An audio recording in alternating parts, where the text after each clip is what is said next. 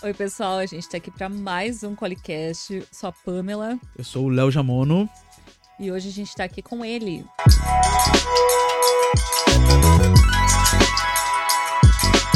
Fabrício. Agora, não sei se Jamono ou Jamonô. Vocês que são. Ah, eu Jamono. falo Jamono porque a galera já entende já assim, né? Já entende. Não adianta ficar falando, né? Jamonô, Jamonô. É, é Jamonô. Não, Jamono. Jamono já pegou. Pra mim é. já foi. Também então... já me desapeguei a esse é. processo. É. então tá bom. Então o Fabrício Jamono veio aqui nos contar um pouco sobre a história empreendedora dele, falar Sim. um pouco sobre a profissão. Então eu queria saber mais quem é o Fabrício, o que, que ele faz. Certo. Bom, então eu tenho a formação em fisioterapia, né? Sou fisioterapeuta, mas hoje me considero osteopata, né? Então, é, fui para fisioterapia, da fisioterapia fui para acupuntura, fui para quiropraxia, né? E hoje é, me considero osteopata, né? Que é uma aqui no Brasil ainda tem um processo de regulamentação, ainda está num, num contexto de é, ocupação é, profissional é, mas fora do Brasil já tem regulamentação. Então, tu entra na faculdade para ser osteopata, né? Aqui no Brasil, para ser osteopata, tem que ser fisioterapeuta ou médico. É uma formação de cinco anos. E então eu fiz a formação no Instituto Brasileiro de Osteopatia, onde eu sou professor assistente hoje. E então me considero osteopata porque eu não reabilito mais ninguém, né? Não faço aquele trabalho é, específico da fisioterapia. Né? Então, é, foi um processo longo aí de formação, mas hoje me considero osteopata. E o que, que faz um osteopata? Porque eu acredito que a maioria das pessoas não então, sabem. Sim. É, é bem complexo, assim. Até, as, até os próprios osteopatas têm uma certa dificuldade de, de entender, dentro de um contexto é, didático, o que, que é a osteopatia, né? Porque é um processo amplo que envolve, é, na minha percepção, tá? É, atenção primária né, dentro de um modelo de tratamento e avaliação integrativo. Então a gente é, entende, né, dentro dos pilares da osteopatia, que o corpo ele é indivisível. Né? Então a gente não pode pensar apenas é, num ombro sozinho ou num joelho sozinho, mas em sim num contexto biomecânico de interação entre o quadril, joelho, tornozelo, cervical, pescoço, crânio, né? Então é, é, é um modelo de avaliação onde a gente integra todos os sistemas corporais e não uma, uma avaliação é, específica de uma articulação local ou de um, de um contexto é, muito específico, né? Então, basicamente, essa é a, a, a relação osteopática, né? Pá, definiu super bem, né? Sim, mas aí tem que ir acompanhando e tem que prestando atenção pra ver se o teu raciocínio vai junto, porque é muita informação pra mim. É, não, a gente tem que. Pegou um pouco de produção. Dá pra ser mais sucinto nisso aí. Não, mas deu para entender, deu para entender. Eu acho que é algo mais global do todo e não só, por exemplo, um Exato. médico que é especialista neuro. Exato. O que a gente trouxe aqui o professor Jefferson Veronese, que é especialista em sim, pulmão, sim. na parte respiratória. É um processo específico, né? Isso, então ele é, trata do corpo como único, né? É, na verdade, existe um contexto hierárquico, né? Então, é, a osteopatia, ela tá dentro de uma atribuição de atenção primária. Então, é, e isso tem uma, uma, digamos assim, um problema de saúde pública ou saúde em geral, né? Que hoje nós temos o plano de saúde aqui no Brasil. Então, no momento que tu tem um plano de saúde, quando tu tem um problema de saúde, tu faz o diagnóstico. Porque tu escolhe o médico que tu quer ir. Né? E muitas vezes esse médico ele é especialista. Então ele vai enxergar apenas a especialidade dele. Só que muitas vezes o problema está em outro lugar. Entende? Então, é, a atenção primária é o médico clínico geral, de uma certa forma. Né, que se perdeu ao longo do tempo, porque ninguém quer ser mais clínico, todo mundo quer ser especialista, para um contexto social, para um contexto financeiro.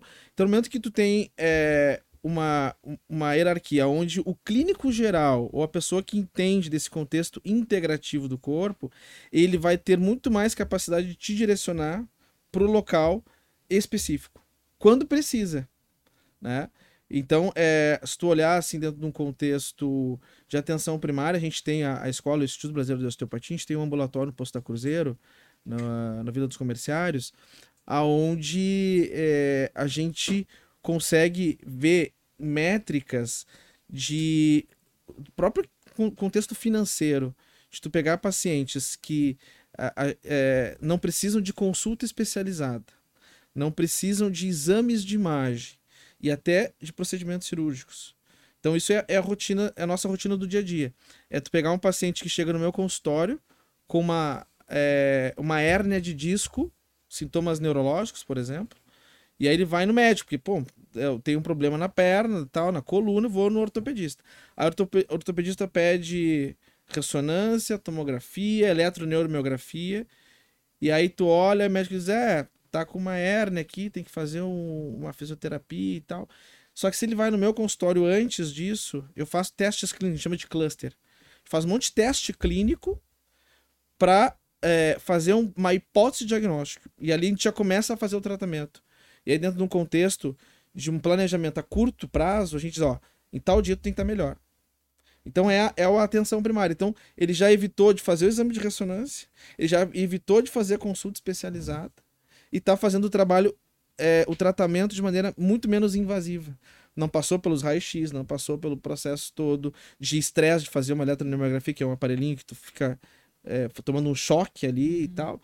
E, e aí, então, a gente é, consegue economizar o dinheiro dentro do contexto de saúde pública. Então, se pensar, é, eu não sei exatamente, é, especificamente valores, mas a gente começou na, é, esse ambulatório com quatro marcas. A gente começou a, a crescer porque a gente começou a trazer métricas, principalmente do contexto financeiro, onde a gente está com. Acho que deve ter umas 15 ou 20 marcas, um espaço muito maior, com ar-condicionado. Lá na e, Cruzeiro. Isso, lá e, e todos os postos de saúde de Porto Alegre enviando pacientes para nós lá. Né? Então, e os alunos atendendo, a gente fazendo todo o processo ali de. que é o, é o processo de estágio dos, dos alunos, né? Então tem o estágio é, observacional. Então as pessoas entram na, na, na, formação, vão lá observar, vão ver todo o contexto. Aí as pessoas, quem, quem recebe os pacientes são as pessoas que já estão num, num nível me, médio ali da formação, na metade da formação, até os mais é, avançados que estão se formando. É, então todas as provas são feitas lá, então, então tem todo o processo de pesquisa é feito lá também. Então usa né, o, o pessoal lá como agentes de, de pesquisa, então a gente consegue ter muitas métricas lá e trazer isso para a prefeitura de Porto Alegre. É que o, o, fazer esse atendimento primário, né, tu não encaminhar para um especialista, não fazer todo esse trabalho de exames que gera custo para a prefeitura, né? Um atendimento primário ali analisando o contexto da dor da pessoa, né? Já te dá um direcionamento muito melhor do tratamento Sim. Né? E às vezes nem precisa de. Às vezes nem precisa de um tratamento tão invasivo e a pessoa Exatamente. vai sair. Vamos tá, falar, você isso... coloca um prazo, né? Caso, vamos supor, seja um prazo de isso, dois meses. Se no prazo isso. desses dois meses não melhorar, daí vai para uma outra. Isso, tem, porque tem um planejamento, né? Então não é um tratamento aleatório. Então tu, tu entende, faz uma hipótese de diagnóstico, faz a intervenção sobre, aquele, sobre aquela hipótese e as coisas elas têm que acontecer né, dentro de métricas científicas. Curso natural de melhora, é, contexto de é, outros profissionais associados. Então, ah, precisa fazer um fortalecimento muscular, precisa fazer um trabalho de dieta, precisa fazer um trabalho psicológico e um processo de integração multiprofissional. É. Mas isso aí uh, não dá uma briga com médicos? Os médicos não ficam. Ah, não assim, são contra a osteopatia? Tem alguma coisa assim? assim? Tem uma briga entre. Eu, a minha experiência é que tem médicos que gostam, e eu acho que são os médicos é, menos céticos, né? É, então tem médicos que indicam, que sabem o que a gente faz. E eu acho que tem muito médico que não sabe o que a gente faz talvez ouviu falar e assim não não deu muita bola esse troço aí de mexer na, nas pessoas e tal não sei não não é uhum. é muito a minha cultura a minha cultura é, é, a cirurgia é a intervenção é a especificidade esse processo de ah, de integração né, né, né isso isso é uma coisa nova né? Então, assim. Aí, tudo que é novo assusta, né? Quem é, é antigo. Então, assim, pra gente ter uma ideia, a osteopatia, se for olhar dentro do contexto histórico, ela vem junto com a regulamentação da medicina uh, americana. Então, o cara que idealizou a osteopatia, né, ele era um médico É, só que nessa época o médico ele não tinha formação, ele era. Uh, ele trabalhava, ele era é, auxiliar de um outro médico, ele aprendia o ofício e aí virava médico e tal. Uhum. Né? E aí, então, dentro de um contexto, ele começou a ver que existia uma outra maneira de, de se ver a, medicina, dentro de um contexto mais integrativo. Tanto, tanto que os pilares da osteopatia é corpo, mente e espírito. Né? Então, o, o Dr. Steele falava muito disso. Né? é, desse contexto é, de entender o ser como um todo em todas as suas esferas. Né? E isso começou a trazer é, uma relação de duas vertentes, digamos assim, dentro de um contexto é, terapêutico. O modelo biomédico, que é um modelo muito engessado, especificista, científico, que trazia Sim. muito esse contexto de não, nós temos que analisar, é, as, patologias. analisar as patologias, vem muito do contexto da penicilina, da, da, da, no mesma época da, da descoberta da penicilina e tal, né? E, e veio uma, uma medicina que se chamou no primeiro momento a medicina holística, né? Da medicina holística, eles trouxeram para um outro nome de medicina alternativa. E aí, esse processo de mudanças de nome, na verdade, o que, que vem acontecendo é que a própria ciência está abraçando um pouco isso. Uhum. Só que aí o nome não fica legal. Como assim? Não, não, não combina. Parece osteopatia holística com. Parece que é algo místico. E assim. aí então tu vai ver hoje muito médico integrativo, medicina integrativa. Ah, agora fechou. Então, a, a, essa, esse contexto integrativo, ele não é novo, mas é, dentro de, uma, de um escopo científico, é, ficou mais maquiado, ficou mais bonito esse processo. Sim. Né? Mas ele já vem de muito tempo. Né? Então é um processo que a gente é, vai caminhando é, ao lado da ciência como uma medicina mais empírica, digamos assim. Né? Uma medicina uh, que tu não tem intervenção. Uh, só, somente análise e tratamento sem é, uma intervenção cirúrgica ou através de uma de é, aparelhos para exame. Aparelhos, exato, somente com o tratamento com a análise a manualidade. Do... Isso. É, é, o osteopata a gente trabalha somente com a mão. Se tu falar assim, ah, eu sou osteopata, tô trabalhando com uma agulha, com, sei lá, algum aparelho. Não, não é osteopatia, porque a essência da osteopatia é a manualidade. Uhum. Até porque toda avaliação ela, ela é subjetiva, baseada em cima da nossa sensação né? Em cima da palpação. Né? Então, talvez não seja isso, isso, que seja algo que essa sensação de vocês, não, não, talvez não seja isso que seja algo que é controverso pros médicos. Com certeza. Mas é, hoje o que a ciência traz? Ela traz um tipo de pesquisa científica que a gente chama de é, é, um contexto pragmático. Que é assim, vamos só comparar a percepção do profissional. Então o que, que eles fazem hoje? O que, que é o pragmatismo? É assim, deixa ele fazer o que ele acha que tem que fazer. E vamos ver se dá resultado.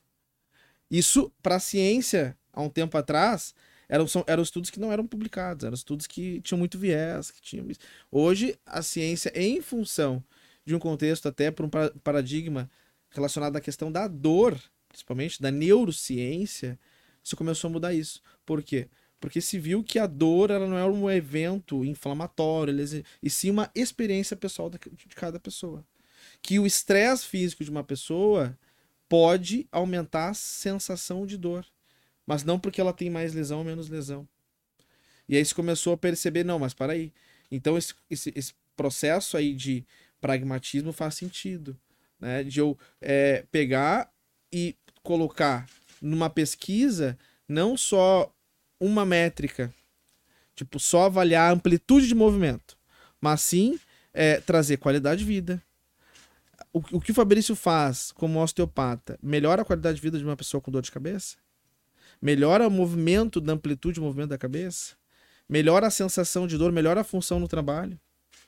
Entende? Então, na verdade, a ideia é o pragmatismo é isso, é tu trazer um contexto e deixar o, o, o pesquisador livre ou seja, eu vou usar a minha filosofia de trabalho, eu não vou usar uma técnica só.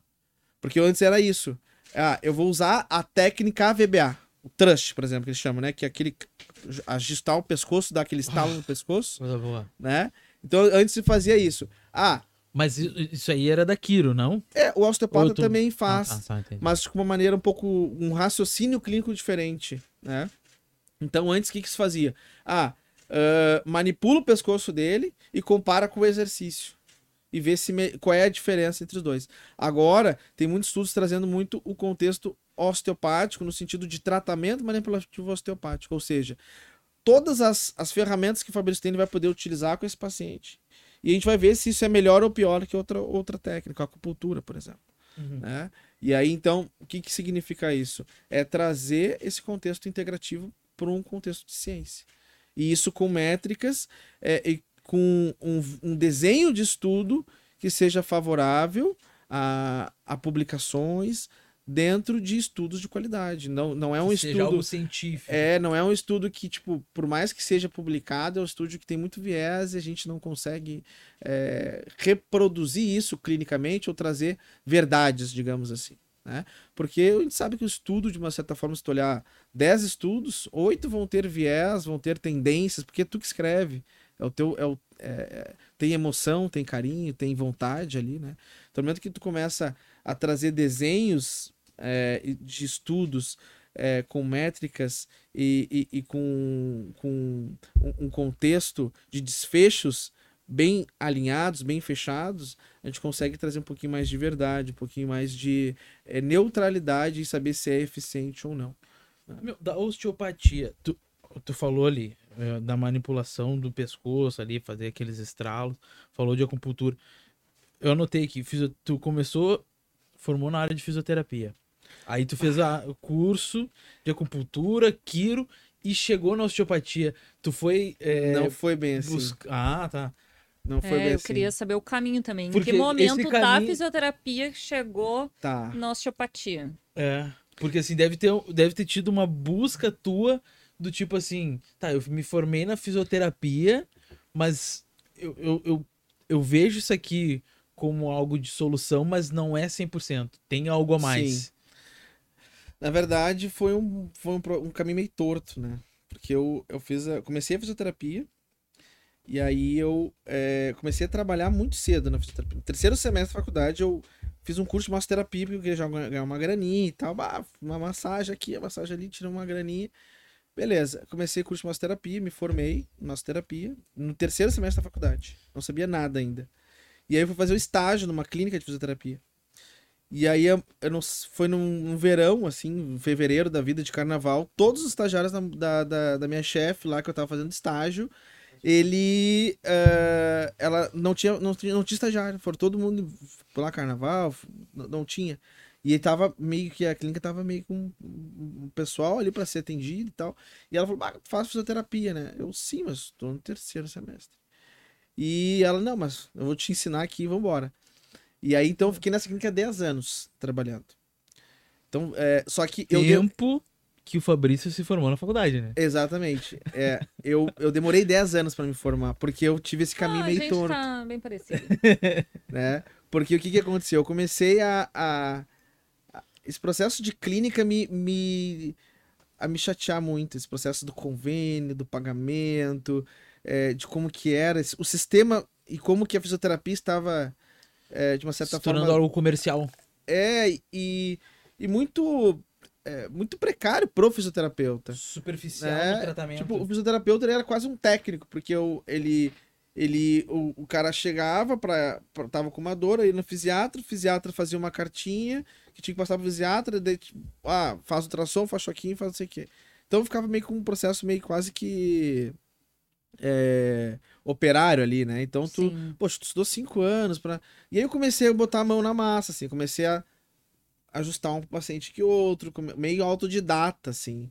Comecei a fazer mais trabalhos manipulativos e o pessoal gosta disso, o pessoal gosta de ser tocado e ah, o cara, eu quero fazer com o cara que faz a massagem ali, quero fazer com o cara que dá aquela mexidinha mais no pescoço, não só que o cara que fica fazendo ultrassom. E nisso, eu fiquei muito, né, não vendo muita, muito futuro na fisioterapia. Então eu tranquei a faculdade de fisioterapia e tal. Meu, meu pai também estava com o processo ali de, de, dos meus irmãos de entrarem na faculdade. Ele, ô oh, meu, agora é meio contigo aí e tal, agora e tal. E aí eu, bah, vou trancar um pouquinho agora aqui. E aí eu continuei trabalhando na clínica e comecei a fazer cursos. Cursos livres, cursos. Aí eu menti, ah, tô na faculdade de fisioterapia. Ah, então tá, dá pra te entrar aqui e tal. Né? e aí até que eu consegui uma bolsa e consegui estudar na Fevale quiropraxia. E aí eu fui pra quiropraxia na Fevale. Aí eu fiquei estudando, fiquei fazendo a quiropraxia.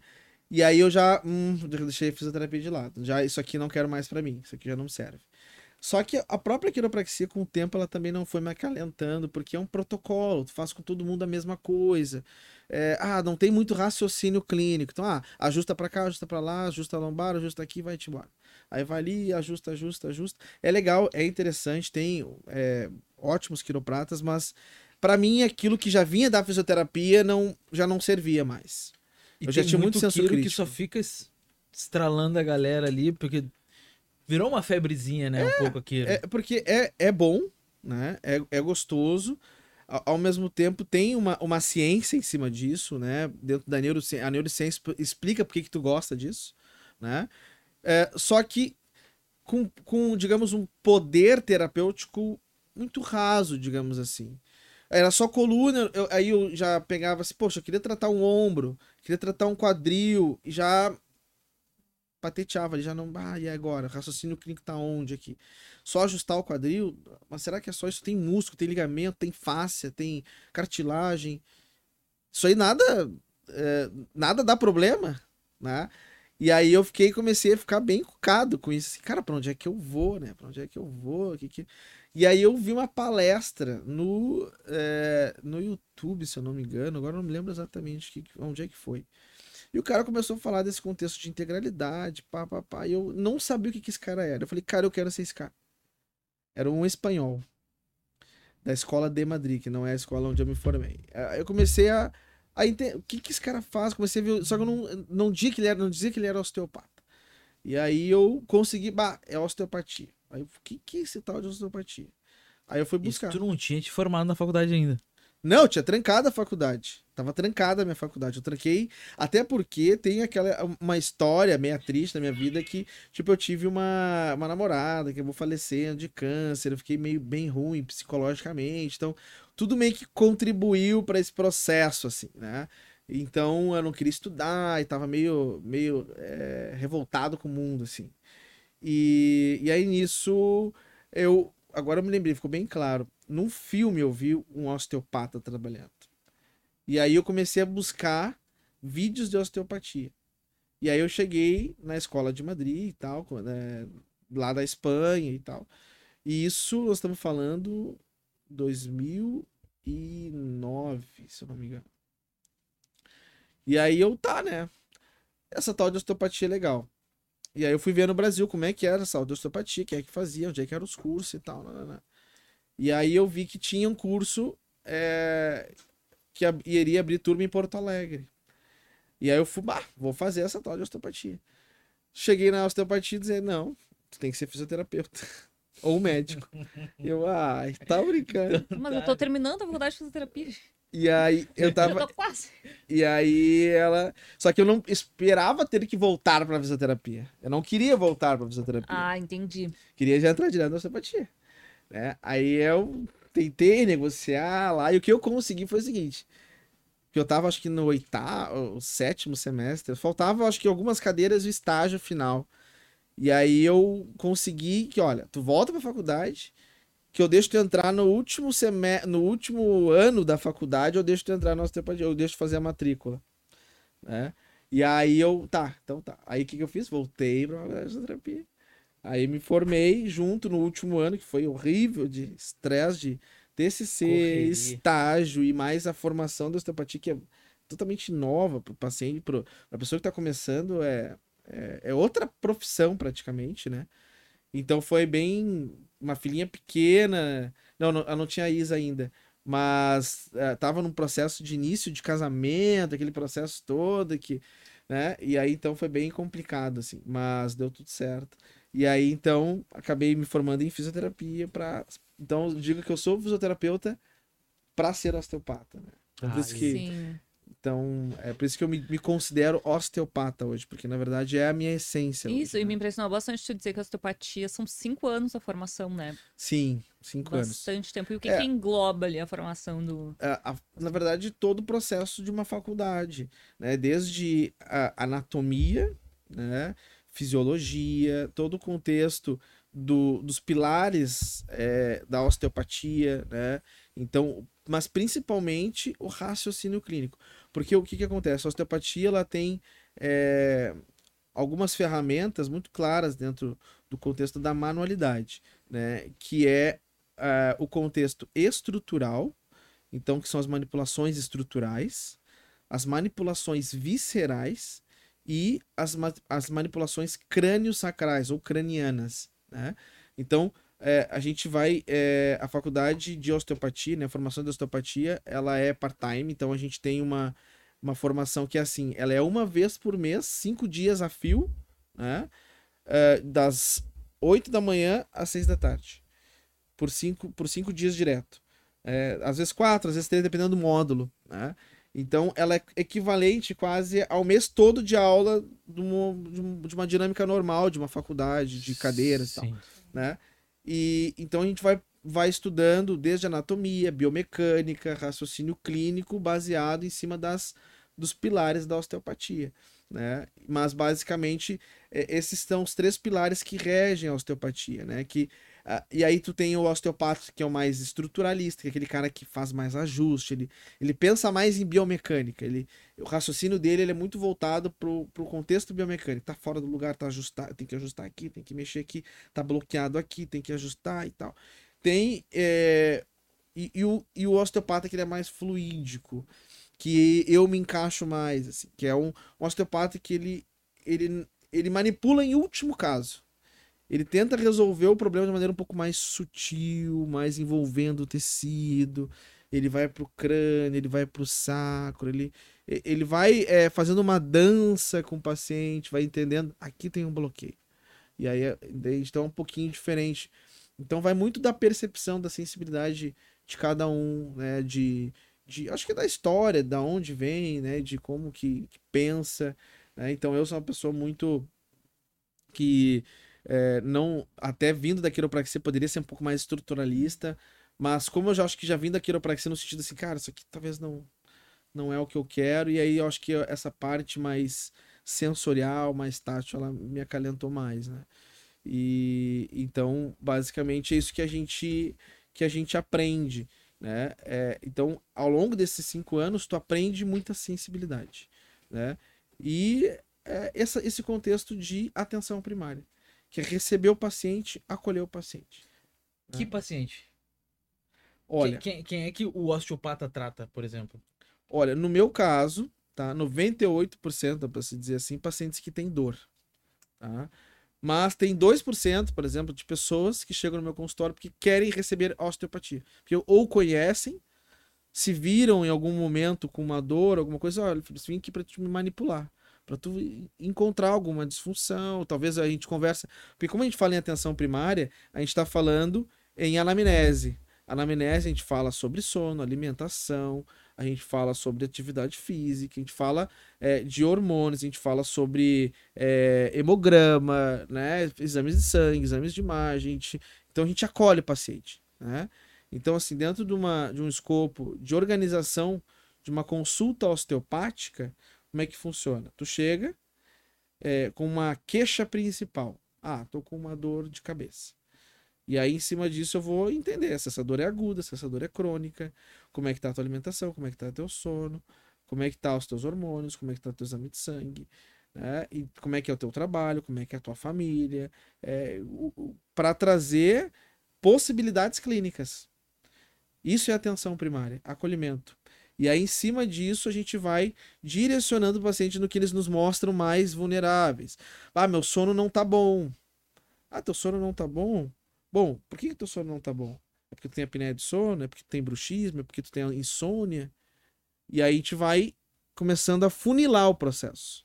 Né? E aí entra um, um contexto que é muito importante na atenção primária, que são as flags, as bandeiras. Né? Então, antes de eu botar o meu paciente na maca para dizer assim, ah, tu tem tal coisa, eu tenho que excluir tal coisa. Porque ele pode ter alguma coisa muito mais séria e que não é para mim tratar ele. É para mim encaminhar ele. Isso é o principal, é a principal função da atenção primária. É excluir coisas, né, para que são graves, são de emergência, de urgência e trazer para um médico mais especificista, né? Um exemplo clássico que aconteceu no consultório uh, ano passado, final do ano passado agora, um amigo estava com uma, uma dor meio das costas, muito forte, forte, aguda, ele falava uma dor 10, assim, só que eu tava cheio de pacientes, não conseguia atender, ele tava lotado a agenda, e aí ele foi no Cruz Azul. Aí no Cruz Azul deram, fizeram o raio-x da coluna dele, não tinha nada, e aí deram anti-inflamatório para ele. Ele foi para casa, e aí ele me falou, ah, meu, eu tô 80% melhor. Só que deram um anti-inflamatório bem forte para ele. E aí ele deu dois dias, voltou a dor Deram forte. um anti-inflamatório forte, mas não viram nada.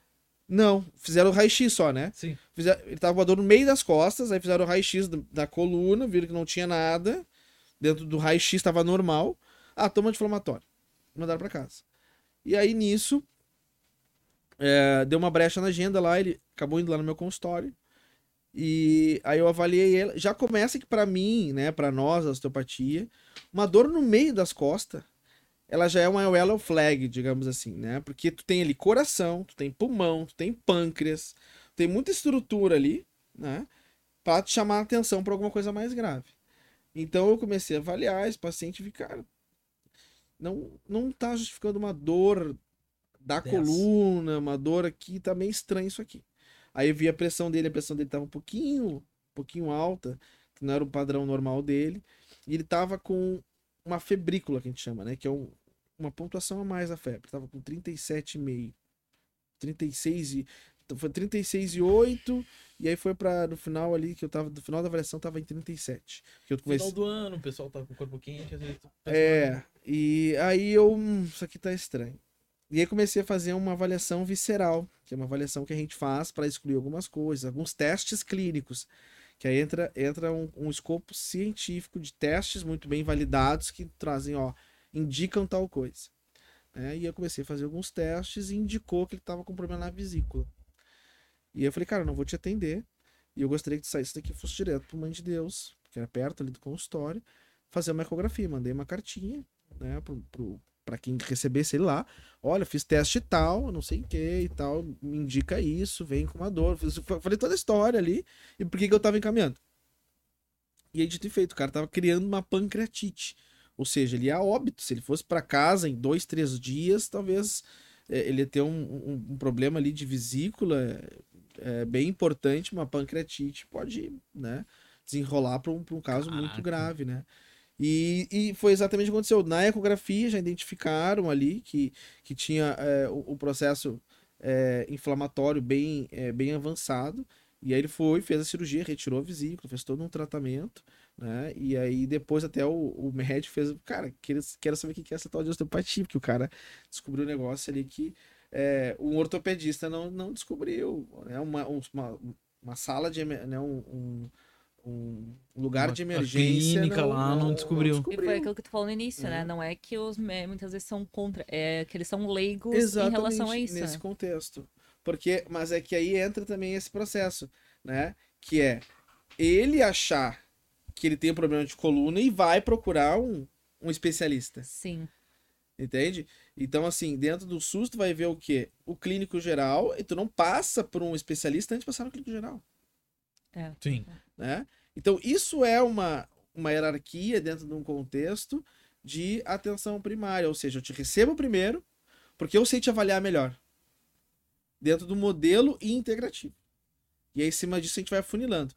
E aí a minha, a minha função é: é para mim? Não é para mim. Aí sai ego, sai todo esse processo, porque não, tô com uma pessoa aqui, né? Ah, eu que vou tratar essa pessoa. Não. Podia fazer algumas manobras nele ali, fazer um ajuste, que, que acontece. Talvez ele ia sair melhor, mas o que acontecesse depois, ah, não é a minha culpa, vou saber se tem uma. Não, é, é, é, minha, é, é minha, minha função sim identificar isso, porque geralmente os pacientes chegam no meu consultório sem diagnóstico.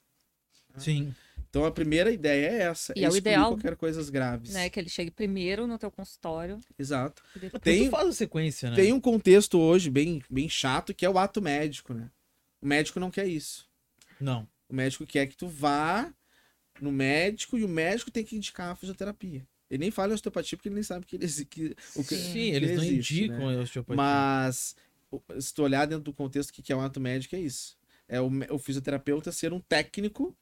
Mas não médico. tem médico que te indica? Tem. Indica, tem. ah, vai. Mas para um contexto indica, mais. Indica o Fabrício ou indica a osteopatia?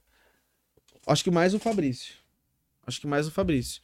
Pelo contexto Porque histórico. Ele não vai indicar um de... osteopata, vai lá no fisioterapeuta Fabrício. É, eu, não, já, já chegou de pacientes dizer assim: ah, foi médico indicou um osteopata, eu vim aqui porque falaram de ti e tal, vi, sei lá, algum lugar e vim aqui. Mas não é a regra. Não é a regra. A regra é o contrário. É, não, tu vai nesse cara porque ele, eu confio no trabalho dele. Porque eu criei um, um caminho ali que a gente se relacionou, atendi um outro paciente que trouxe para ele, olha, ah, o cara foi lá e me tratou e entende? Então, ou dei um curso, dei uma aula e ele tava Quem, quem, tava quem é esse, esse essa especialidade de médico normalmente? Hoje em dia neurologista, porque o, o meu escopo assim de tratamento, principalmente de estudos, né, é na área da dor de cabeça. Então, é, eu, eu, eu, trato muito dor de cabeça porque eu estudo bastante dor de cabeça e tenho é, algumas pesquisas nessa área. Então, é, dei aulas para neurologistas na URGS em função é, dos cursos que eu fiz na URGS ali em, em anatomia, dissecação de cadáveres. Então, gente descobriu né, uma membrana ali que podia estar relacionada a questões da dor de cabeça. Né? E aí, em cima disso, uh, eu comecei a dar aulas é, para os meus orientadores, na época eles eram neurologistas e tal, então o Dr. Marrone, da, da URGS. E aí, em cima disso, começou a se construir uma rede de, de, é, de indicações, né? Até pró as próprias pessoas que são tratadas, elas levam para o neurologista, olha, fui no osteopata. Só puxa um pouquinho pra cá. Isso, pra frente. Tá bom. tá bom. É, fui num tal de osteopata lá e o cara, poxa, o cara gostei do trabalho dele. E aí o cara sabe que eu existo. Às vezes não sabe nem o que eu faço. Mas, poxa, três pacientes já falaram do tal do Fabrício ali que faz, fala da dor de cabeça. E que trata a dor de cabeça. Vai para lá. Vai lá. Vai porque, lá. porque, na verdade, hoje é difícil ter um especialista em dor de cabeça. Então, geralmente tu vai num neurologista, aí ele faz um monte de exame de imagem, exclui questões graves, aneurismas, AVC, qualquer coisa nesse sentido, e diz assim: ah, hoje o tratamento base para dor de cabeça é tomar remédio. Então toma esses remédios aqui, se tu tiver dor de cabeça, toma esse. Se tu começar a ter antes, tu toma esse. E depois da dor de cabeça, toma esse. Né? Tá. Então é um, é um protocolo. Então ele não, ele não trata o, a, o paciente em si, assim, dentro de um contexto, não acompanha. Porque hoje, se tu olhar o tratamento de evidência grau A, né, grau de maior evidência da dor de cabeça, é, tu, tu envolve o paciente fazer um diário, da dor de cabeça. Como que começa? O teu paciente Com... faz um diário. Um diário da dor de cabeça. Quais são as coisas que podem gerar a dor de cabeça, desde alimentação, desde. Então, é uma atenção primária. É entender o paciente. O estresse gera dor de cabeça? Tu tá estressado? Como é que é? Como é que estão os teus hormônios? Como é que tá teu exame de sangue? Ah, olha aqui, a ferritina tá alta, cortisol tá alto. Isso aqui. Então a gente vai criando um diagnóstico baseado em cima de várias métricas e aí a gente vai fazendo um, um tratamento osteopático, mas dentro de um contexto integrativo. Tá. Deixa eu entender um pouco melhor, apesar que o Fabrício contextualiza bem, mas assim, então o, a osteopatia consegue tratar a dor de cabeça que o, pro médico é um remédio. Sim. Vou te dar um exemplo que tu sabe muito bem. A tua Sim. avó tu sabe que. A nossa avó. É, a nossa avó. Levanta e o cara corta. Minha não, né, gente? De vocês, mas tu ela sabe, minha também. Tu sabe que ela sofreu muitos anos com dor de cabeça. Sim. Por último, tu ouviu falar de dor de cabeça com ela? Cara, não, faz tempo. Porque a gente. Eu entrei num processo, porque foi um dos motivos que me interessou estudar dor de cabeça. Porque tu sabe a, toda a, a, a estrada que ela percorreu, né? Para uh, vários exames de imagem, vários remédios que atrapalharam outras coisas dela, né? E a gente descobriu, eu descobri até, é, tenho mérito um pouquinho da minha irmã também, que é farmacêutica, que ela tinha uma dor de cabeça muito específica, que é a dor de cabeça farmacológica. Então a minha irmã começou a ajustar os remédios dela, organizar, até porque ela tinha uma desorganização de como tomar e tal. E aí então existe uma interação medicamentosa que dificultava muito o metabolismo do fígado dela. E isso gerava uma dor de cabeça. No momento que a gente começou a, a fazer um diagnóstico em, num tipo específico de dor de cabeça, que são mais de 300. Nossa. Né, a gente começou a, a melhorar a qualidade de vida dela. Sim. Entende? E que o médico mandava o quê? Tomar remédio. Não, tá com dor de cabeça? Toma esse remédio aqui quando tá mais forte. Toma esse aqui antes de, antes de começar a dor de cabeça. Porque tem as áureas, tem todo uma, uma, um aviso da que a dor de cabeça vai vir, né? E aí, então, mas não é um tratamento é, efetivo, é um tratamento paliativo. Né? Então existe essa diferença. O tratamento paliativo é aquele tratamento, olha, eu vou resolver o teu sintoma, uhum. mas eu não vou resolver o teu problema. Né? Então são coisas diferentes. Né? Então, é... Esse, é, esse é um exemplo. E, mano, só quem tem dor de cabeça, que convive com dor de cabeça, sabe o inf... é, é, um inferno para as pessoas. Isso, né? isso foi uns, um, uma das coisas. Vem um pouco mais para cá, tá, tá fugindo tá da gente. Longe, tá, tá, fugindo da gente. Daqui um pouco tu vai estar tá lá no Eu tenho muito com ele, ficou mexendo. Fico, eu, eu, eu, faço assim aí, meio que. Ai, não sei. Não, não tô né, acostumado. Né, Paradinho, andando. Com o Fabrício a gente tem que fazer um próximo em pé. Boa. Não, mas assim. Bota o é... quadrinho aqui, daí deu, a gente fica três horas aqui. Não, mas é, é essa questão da dor de cabeça da avó, né? É, cara, sempre conviveu com muita dor de cabeça. E, e como atrapalha a vida da pessoa, né? Qualidade de vida, né? Qualidade de vida. E teve, tem muita gente que não que tem dor de cabeça, convive com isso e... e vive à base de remédio, normalmente, que nem sempre resolve o problema. Porque Sim. a dor de cabeça, ela meio que te deixa inútil, né? Tu não consegue fazer Exatamente. nada. É, se tu olhar, uh, a gente chama de carga global, né? Uh, todo o contexto de uh, prejuízo é, a nível mundial, dor de cabeça, ela é um dos, dos top, né? Então, dor lombar, dor de cabeça, é a primeira causa de intoxicação medicamentosa, porque é, é a maior causa de automedicação. Sim, é. a pessoa. Putz, é muito fácil tu te medicar Isso. com por, por causa, causa dor de cabeça. Tu já sabe o que, que tu toma, tu já sabe que, que já tem os mais específicos para isso. Mas aí tu não sabe como é que tá o teu metabolismo. Se ele vai aceitar bem aquele medicamento específico. Daqui a pouco tu tá com o teu fígado mais ou menos ali, e aí tu pá, vem uma dor de cabeça e pum, e agora, porque eu fico na cabeça a questão do fisioterapeuta, já, já ligo com a osteopatia, e eu não consigo imaginar como é que é o tratamento para dor de cabeça tá. com a osteopatia. Não, Sim. não consigo, não faço a mínima ideia ah, de como. que viver essa experiência. Porque faz o quê? É uma experiência. e lá no consultório do Fabrício é uma experiência. Então, é, primeiro a gente faz todo essa, essa, esse acolhimento de entendimento e principalmente de educação, de paciente entender o que, que é a dor de cabeça, como é que ele sente, por que, que ele sente e trazer todo esse, esse processo de ele fazer parte do tratamento. Ele não ser um paciente uh, passivo ali, né? Mas basicamente é, a gente, até dentro do contexto científico, tá? a gente tem é, algumas ideias mas o que, que acontece? Cefaleia atencional, que é a, a, dor de cabeça mais comum que acontece no mundo, principalmente no Brasil. É, existe uma perda da amplitude de movimento, principalmente em rotação. Então, a pessoa que já roda a cabeça menos do que o normal, ela tem uma tendência a ter dor de cabeça. Tá? É, alterações da, não é da postura, mas do posicionamento da cabeça sobre o pescoço. Então, pessoas que trabalham na frente do computador, que fazem uma retração, a gente chama, a gente chama isso de retificação cervical, tem uma predisposição a ter a cefaleia tensional, né? E a, as relações da dor de cabeça com a cervical, com o tórax e com todos esses reajustes que a gente faz do centro de gravidade, principalmente, né? E tirando isso, aí de maneira um pouco mais complexa, existe essa abordagem craniana, porque daí nós vamos falar de dor de cabeça relacionada à TM, relacionado à boca, relacionado ao dente, ao olho, visão. É, então tu, tu, a gente faz todas essas manipulações. Né? Então eu faço uma manipulação que eu mexo no teu globo ocular para relaxar um tecido interno. E isso alivia muito a dor de cabeça de uma pessoa. Porque ela fala assim: ah, tem uma dor de cabeça aqui dentro do olho. e a gente vai lá e relaxa um tecido que chama é, que tem é, que tem e que tem a relação muscular com a linha de visão. Então assim, esse estudo eu participei que é os músculos do pescoço, se tu olhar eles, é, os mais profundos, eles têm uma, uma motricidade fina de linha de visão.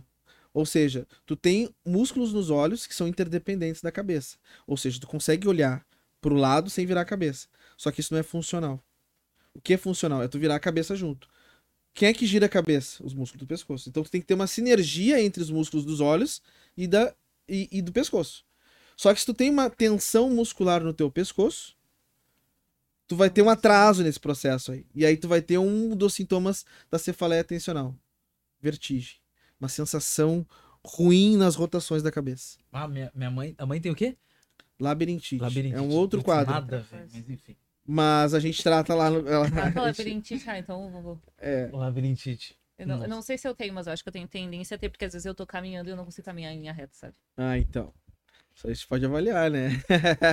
mas então é isso. Então, assim, é... realmente, como o Léo falou, é uma experiência. É uma experiência. Porque cada pessoa. Aí nós vamos falar, por exemplo, aí eu começo a avaliar o teu crânio e vejo uma disfunção, um bloqueio no teu crânio. Porque isso já é comprovado cientificamente. Teu crânio tem movimento. Ele se expande e se retrai. Ele se expande e se retrai. Porque senão o sangue não conseguiria subir para tua cabeça. Tu entende que o sangue, o coração leva um sangue contra a gravidade. Isso. Tem que ter um motorzinho. Só a pressão do coração não tem essa, essa, essa, uh, essa força. Então, quando o coração bate, né, de uma certa forma, o crânio ele, ele fecha e aí ele abre, e ele gera uma sucção, ele faz uma pressão de subida. Né? E ao mesmo tempo um círculo, porque aí o sangue desce também, então é um processo fechado ali, né? Mas esse, essa expansão craniana, a gente aprende a apreciar ela. E a entender que, opa, aqui tem um problema. E aí isso pode vir do parto, porque tu passa por um canal vaginal lá no início da tua formação, Pode ser dentro do útero da tua mãe o teu posicionamento, como tu te posicionou. Tem crianças que ficam, a minha filha, ela ficou sentada, com a costela na minha, na, batendo na cabeça. Então, o processo de desenvolvimento, ele é totalmente diferente da pessoa que está encaixada para sair. Né? E aí, é, é, os tecidos estão se formando ali, eles têm uma tendência muito individual. Por isso que a gente não fala mais que existe a postura correta, tem que ser aquela postura militar, aquilo é correto. Não, mas a gente acaba conseguindo apreciar e entender, opa, isso aqui não está funcionando bem. E aí eu vou lá e faço uma manipulação em cima desse contexto, né? E aí eu vejo se aquilo começa a fluir melhor. E aí isso muitas vezes está associado a uma perda de vascularização, por exemplo, gerando uma sensação de dor de cabeça, gerando uma alteração é, de um bloqueio mecânico. Né? Então é, é uma experiência de fato, é um, é um processo que é muito individual de cada pessoa. Né? Então a gente uhum. associa muito a filosofia osteopática dentro desses contextos fluídicos, baseado em cima de anatomia, fisiologia, né? biomecânica e o que tem dentro do escopo científico, que é qual é os tipos de dor de cabeça que existe, qual é a, o, o, a, o fator né? Qual é o, a fisiopatologia? Ah, é uma inflamação na dura máter. Ah, a gente sabe que a enxaqueca tem uma relação de uma sensibilização central. A gente sabe que a cefaleia tensional, ela começa com uma sensibilização periférica e ela vai agravando até estimular a sensibilização central lá no cérebro e dispara a dor de cabeça. Então, é, a gente usa é, esses dois escopos. Então, a gente faz, pega é, esse contexto mais osteopático empírico, pega a ciência, traz para o individualismo de cada paciente. Né? Então é, é um processo que eu comecei a, a, trazer isso porque eu tinha, eu era muito cético e eu trazia muito esse contexto científico, científico, científico, científico. Ah, tem que ser assim. assim. Hoje eu já tenho uma, uma abertura, é, digamos assim, para um, um modelo mais, é, é, digamos assim, empírico, sensorial, palpatório, de percepção, intuitivo. Né? De, opa, isso aqui me chamou a atenção. Eu vou investigar isso aqui. Mesmo talvez eu não tendo uma. Um, como explicar Porque cientificamente. As pessoas falam né, que ah, eu, é eu acho, mas a ciência começa no achismo, né? Tu só consegue provar é. alguma coisa se um dia tu achou. Exatamente. Tu achou, criou uma dúvida, criou Exato. uma pergunta. É, essa, essa é a discussão, porque tu vai pegar os céticos, tu vai pegar os empíricos e a gente vai ficar numa. Porque aí, ah, mas então tu tá sendo antiético, porque tu. Porque tu. tu, tu fez lá o juramento que tu vai trabalhar baseado em cima da ciência, porque tu não é pesquisador, então tu não tem que, tu não tem que testar, né? Sim. Então tem todo um contexto, toda uma, uma história, né, que que os céticos eles puxam para um lado, né, os empíricos puxam para o outro. O que que eu, o que que eu hoje, pela minha experiência clínica, eu trago? Eu trago primeiro a ciência, porque eu tenho que me proteger e te proteger. Sim. Né? Então assim, eu vou te avaliar baseado em cima da ciência. Eu vou fazer os testes clínicos, eu vou olhar a ciência, olha, as dores de cabeça são essas. Essas aqui são as fisiopatologias. Esses aqui são os testes clínicos para eu confirmar um diagnóstico. Bom, beleza. Então tá mais ou menos o diagnóstico tá aqui. Eu mais ou menos entendi isso aqui pelo que tu me falou da anamnese. Agora eu vou deitar na maca. E aí eu deixo fluir. E aí eu entro muito com a minha percepção, que é o pragmatismo. Que é isso que você, olha, eu senti isso. Né? E aí o cético vai dizer assim, tá, mas o que tu sentiu é subjetivo. Sim, mas é eu e o paciente. Eu e ele ali. Porque eu tenho, né, dentro de uma relação de métrica e estatística, aquele artigo científico top lá, que vai dizer assim, ah, comprovar uma técnica, vai dizer assim, melhorou, mas teve dois que não melhoraram. E aí, como é que eu faço com esses dois? Nunca, tu nunca vai ver uma, uma terapêutica, um procedimento, alguma manobra que ela vai ser 100%. Vai servir para todo mundo. Sim. Né? Então eu comecei a entender isso e dizer, olha, tem pessoas que chegam no meu consultório e que eu comecei a ter uma sensibilidade, olha, esse aqui quer mais isso. Esse quer mais isso. Então, na verdade, o que eu quero trazer para o paciente é a experiência. Baseado em cima dos pilares, que é o que tem de melhor da ciência, a melhor evidência baseada em cima do que é a minha expertise. O que, que eu sei fazer de melhor para oferecer para ele. E outra coisa, ele tem que aceitar. Sim. Ele, tá tem que, ele tem que estar tá disposto. Ou seja, se ele tem medo que eu faça aquele ajuste no pescoço, eu não vou fazer. Eu vou dar um jeito de. Pode ser mais difícil para mim, mas demorado. Eu, eu sei que se eu fizer um ajustezinho nele, ele vai ficar bom, mas ele não quer aquilo. Eu vou ter que achar um outro caminho para chegar no mesmo fim. Né? Então são esses três pilares.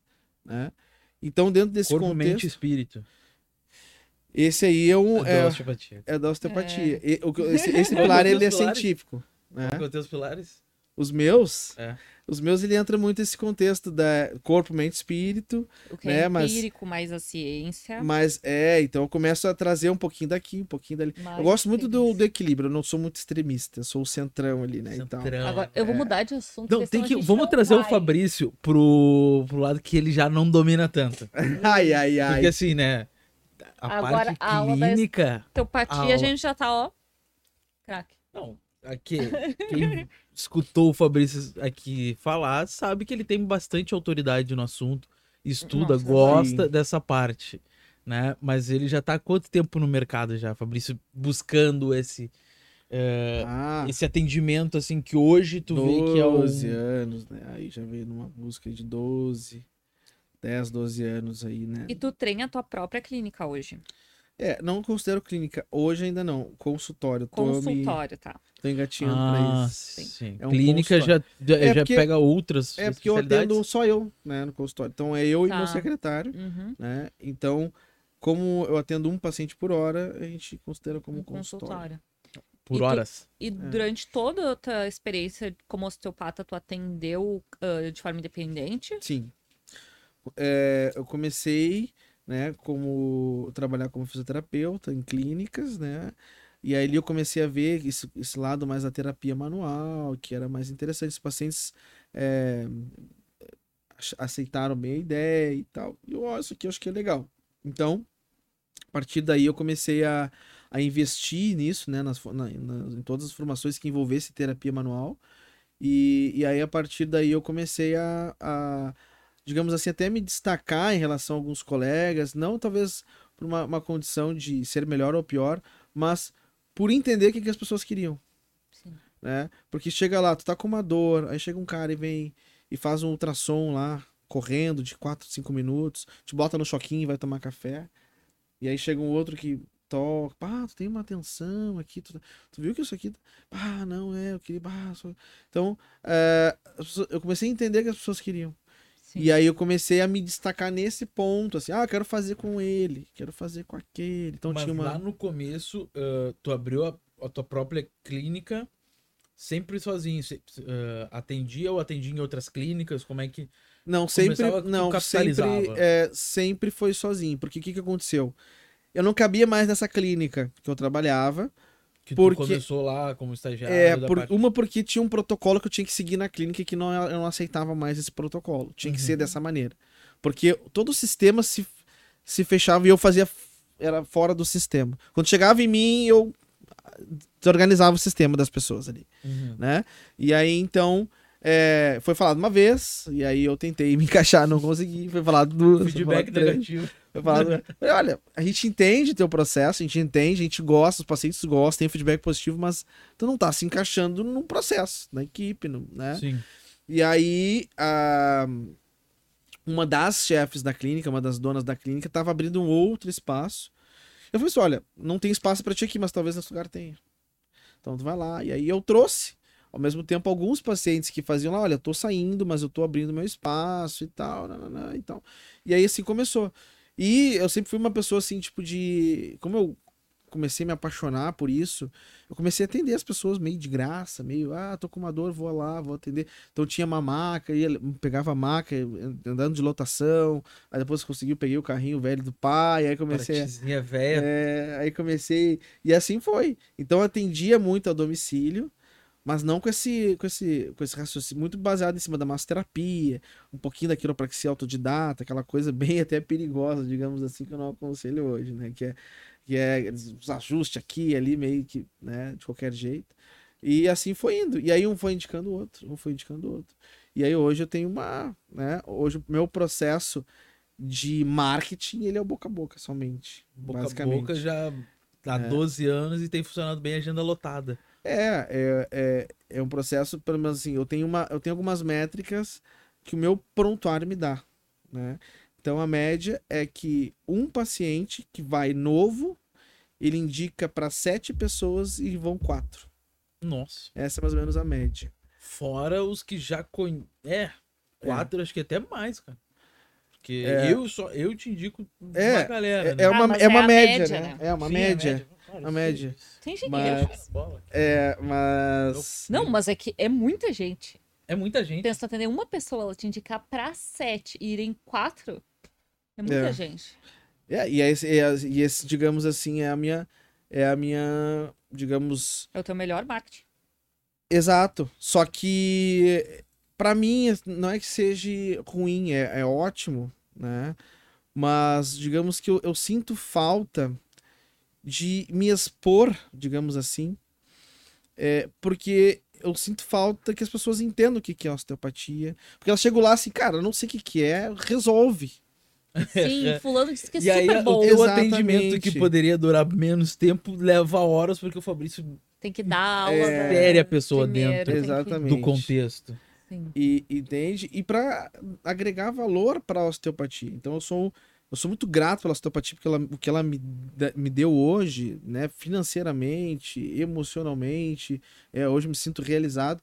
Então, e eu, eu acho que é, é o quanto mais eu conseguir trazer o nome da osteopatia para as pessoas conhecerem, tanto no contexto é, para os pacientes, mas para os próprios médicos, pros, ou para a equipe de multidisciplinar, fisioterapeuta, nutricionista, né? E eles entenderam que é osteopatia, né? Eu acho que isso a sociedade em si ela vai se beneficiar. Sim, porque é só as né? pessoas conhecendo que elas vão poder tanto Exato. te procurar quanto outros profissionais te indicarem, né? Que é aquela coisa que a gente não conhece, não tem como a gente Exato. Uh, gostar ou não gostar, divulgar ou não E as pessoas, elas, e elas me relatam isso. Cara, eu quero te indicar, mas eu não sei o que, que tu faz. Eu sei que é bom, sei que é legal. Sei que é bom, é. mas não, não sei. As pessoas, tá, mas o que, que é? Eu falei, cara, não sei. Vai lá. Não, tá aí. Tá, escuta lá. lá. o podcast lá da Cole. É, agora tu manda um corte. Eu, eu, eu, eu dei uma aula lá, eu falei, contextualizei tentei então. ser o sucinto ao máximo do que é osteopatia. Uhum. Né? Então escuta lá todo o episódio e manda pra pessoa. né? É, Compartilha lá. Ah, eu quero então, te indicar, mas eu não sei, daí tu manda o manda link. Manda lá, tá lá o link, já o tá Diego já vai mandar tá o link. Isso aqui isso já vai, Ótimo. boa parte das pessoas boa já ideia. vão entender né, o que, que é a osteopatia, o que, que o Fabrício faz. Mas resumindo, é, se tu tá com dor, tem que. Não hesite. Procure o Fabrício ali, porque de alguma forma essa dor ela vai ser descoberta a origem dela. Exato. E se não for eu, vai ser uma pessoa que eu vou direcionar para achar interessante.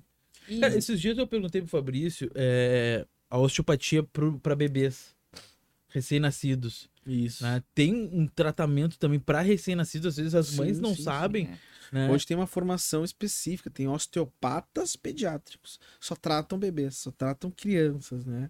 Porque tem toda uma fisiologia, uma anatomia totalmente diferente e entra dentro dessa relação que eu falei no início. É, o processo de desenvolvimento, ele é muito importante. Se tu tem já disfunção ali, né? Tu já vai é, te desenvolver errado. Um exemplo básico, por exemplo, é a simetria craniana. Né?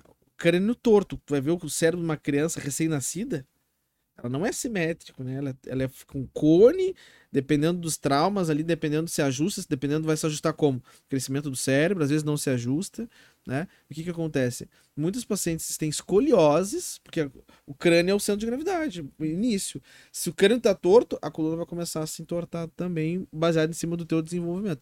Então, assim, é, é um processo de atenção primária, mas pensando no processo de desenvolvimento neuropsicomotor, né? Então, tu tem uma outra, é, uma outra abordagem, né?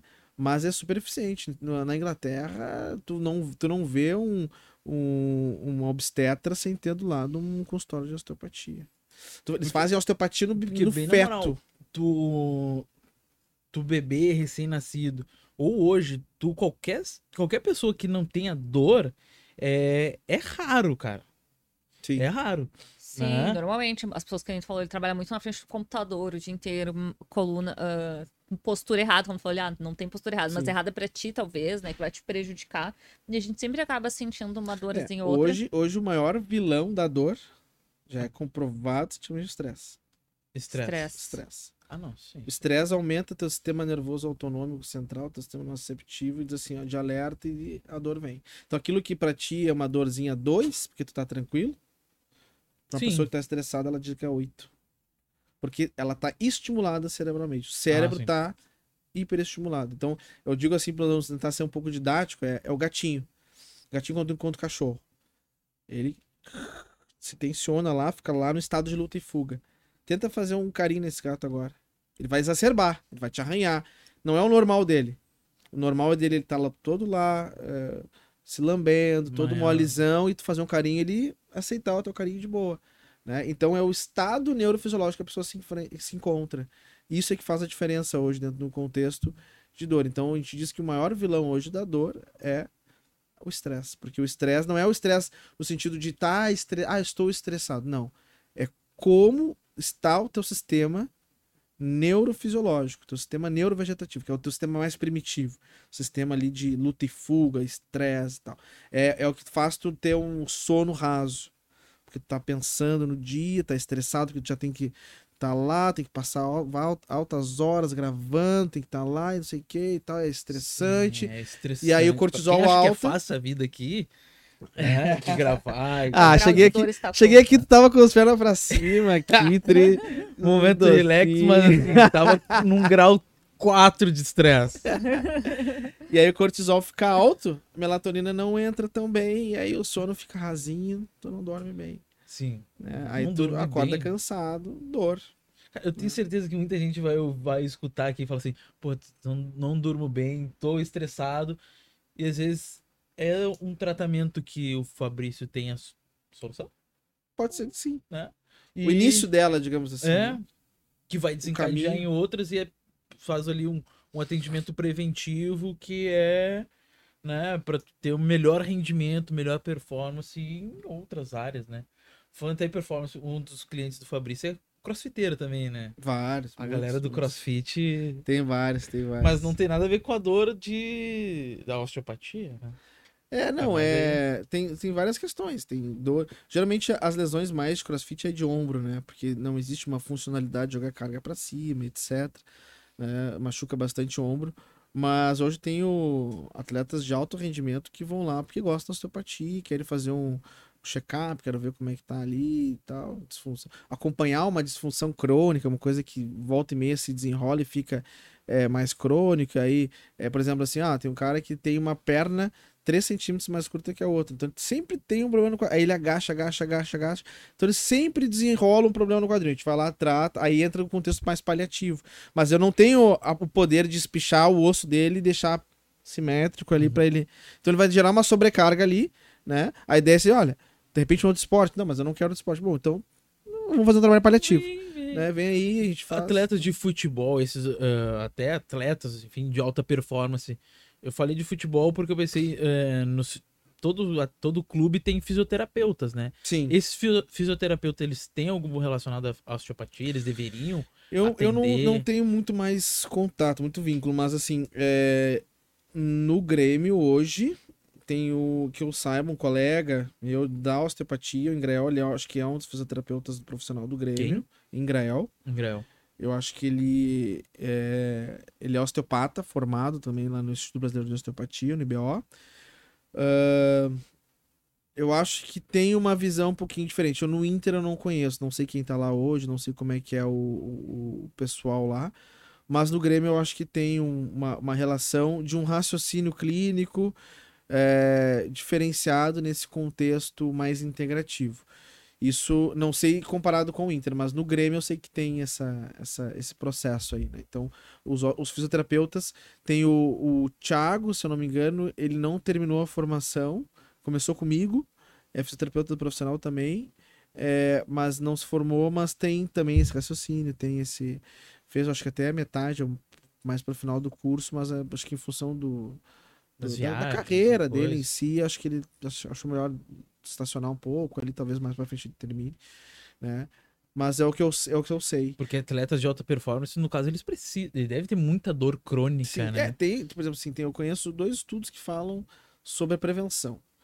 Pacientes que, eh, de atletas que fizeram osteopatia, atletas que não fizeram, fizeram acompanhamento deles ao longo da temporada, e os pacientes que fizeram osteopatia tiveram bem menos lesões, né? Então, só que é um estudo que desenho com um certo viés, etc. Mas assim, dá para ter uma ideia que tu, melhorando disfunções, é, é, tratando algumas questões mais biomecânicas de disfunção. O que, que é uma disfunção? É uma, é uma pré-lesão, digamos assim. Uhum. Olha, isso aqui não está funcionando bem, mas não tem lesão. Se fizer um exame de imagem, ali não aparece. Mas se tu fizer um movimento, hum, tá ruim, não tá, o movimento não tá bom.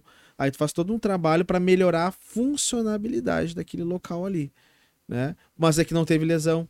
Por quê? Porque ele preveniu antes. Então essa é mais ou menos, então tem alguns estudos que mostram isso. Só que é difícil tu prever lesão para dentro do contexto estatístico. Ah, mas será que ia acontecer? Aí tem que pegar estatísticas de outras, de outras, né, de, de outros tempos, de outras. Então é um pouco complicado. Mas é um estudo que vale a pena ler, assim, interessante, para dizer, olha, osteopatia talvez seja interessante a gente colocar aqui para prevenir lesão. Sim. Né? Atenção Colorado aí, ó. Contratar o Fabrício para não ter nenhum jogador machucado nessa temporada e a gente ganhar um. A gente tá precisando, né? É, exatamente. Então. Então tá, acabamos nossa conversa, passou ah, rápido. Que bom. que bom, foi bom? Que bom, foi bom não, ou que, que bom que é, acabou? Não, que, é que passou tão rápido, tava boa a conversa. Tava bom, né? Mas a gente conseguiu falar tudo, deu para pegar tudo do Fabrício? Eu acho que sim, eu queria saber um pouco mais ali sobre o consultório, como é que ele. Mas. Ele não falou onde é que fica o consultório, é. como é que acham ele. Como é que né? faz pra. Só porque essa agenda tá lotada aí, não quer mais cliente agora.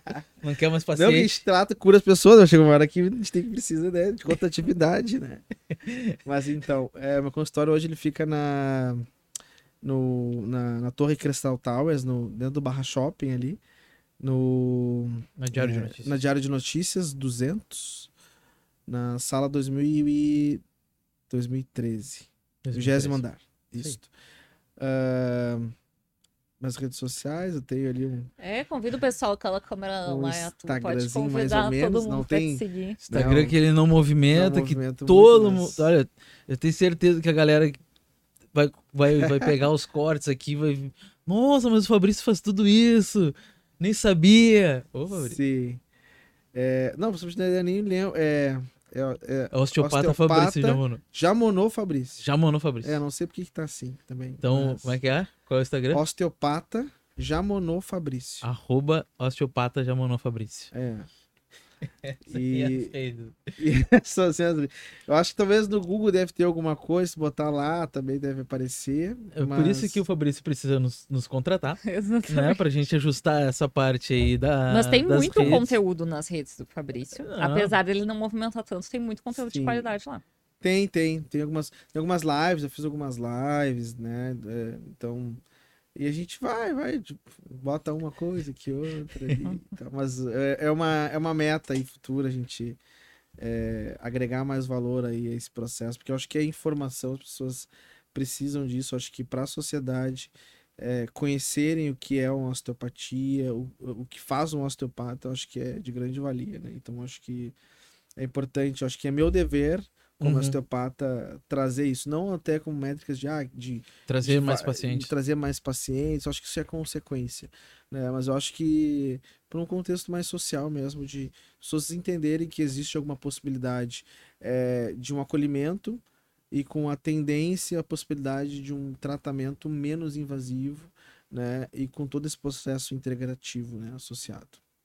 Tá, obrigada Fabrício por aceitar nosso convite. Eu que agradeço a confiança e a parceria, futura parceria. Isso aí. Né? então e tá. à disposição aí. Gosto de conversar, principalmente sobre osteopatia, então quando quiserem, estou à disposição. Vamos montar esse canal aí no YouTube para falar bastante de osteopatia. a, galera, a galera pede, tem certeza que sim. não, não, eu já tô. Bastante eu faço, agregador. Eu faço um. De coitado dos meus pacientes, né? Eu faço um, alguns é, ensaio, porque eu tenho uma lista de transmissão lá dos pacientes e tal, então eu, às vezes faço umas enquetes com eles, faço uns vídeos com eles e tal, eles gostam, assim, sabe? Tipo, ah, e aí, não parou de mandar vídeo e tal.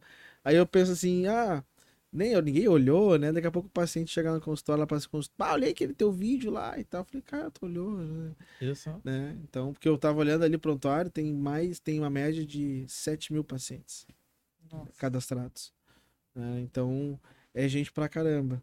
E aí, então, é.